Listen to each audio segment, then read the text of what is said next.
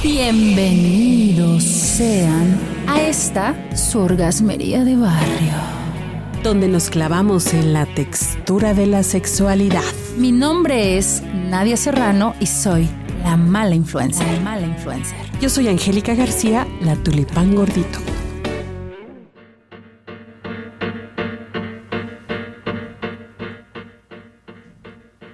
Ok, fíjense que tenemos que hacer sexo sin culpa. Pues eso de tenemos me preocupa. Ya hay culpa. Sí, efectivamente, aunque no lo digamos, aunque no sea externamente manifestado, muchísima gente no tiene tanto placer en el sexo porque la culpa los perturba.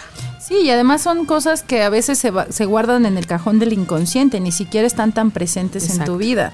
¿Y cómo se manifiesta esto? Bueno, pues con un malestar muy específico en tu vida sexual. Exactamente. Pero ¿de dónde viene esto? ¿De dónde viene esta culpa por tener sexo? Pues la educación que recibimos, ¿no? Sí. De parte de, de nuestra familia, de la escuela, de las diferentes instancias en donde nos movemos cuando somos niños, niñas, adolescentes y también adultos, adultas. Y eso hace que vayamos eh, trae- traigamos, perdón, eh, ideas equivocadas y falsas respecto a la sexualidad, sobre todo de vergüenza.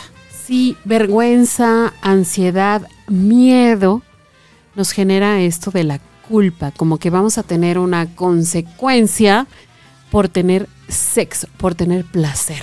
Sí, me parece que como mucho tiempo se ha asociado a la vida sexual con la reproducción, el hecho de asociarla principalmente con placer todavía no está bien machado en nuestras cabezas. Así es que estamos en una nueva ola de eh, la educación sexual que no tiene muchos años, estamos hablando de 10, 15 años atrás, en donde ya estamos hablando del placer como un derecho. Así es que, pues vayámonos lentos, esto va todavía como un cambio generacional, pero eso sí, el placer es un derecho y tenemos que reflexionarlo y si hay algo por ahí que está surgiendo en tu vida íntima, se va a manifestar en el cuerpo, sin duda. Déjame decirte, eso es- esa es una parte. La otra parte es que hayamos vivido experiencias terribles en la infancia o en, la adolescencia que nos hagan también sentir esta culpa. Y para eso es importante observarnos, conocernos. Lo más importante es conocernos, aceptar que tenemos una situación así y buscar información. Así es, o acercarte también a una persona que te pueda orientar, que te pueda escuchar, ¿por qué no? También hasta ir a terapia, a terapia sexual, que es un lugar en donde puedes hablar de todas estas penas o todas estas vergüenzas sin ser juzgado, al menos eso se intenta en el consultorio, y que muchas veces al escuchar que no es algo penado y que no es algo castigado, verdaderamente llega la paz a tu vida y llega el placer como un derecho y como un disfrute máximo que puedes llegar a vivir en tu vida erótica. Ten confianza en lo que sientes y no hagas nada que no quieres hacer. Así es, ese es el límite.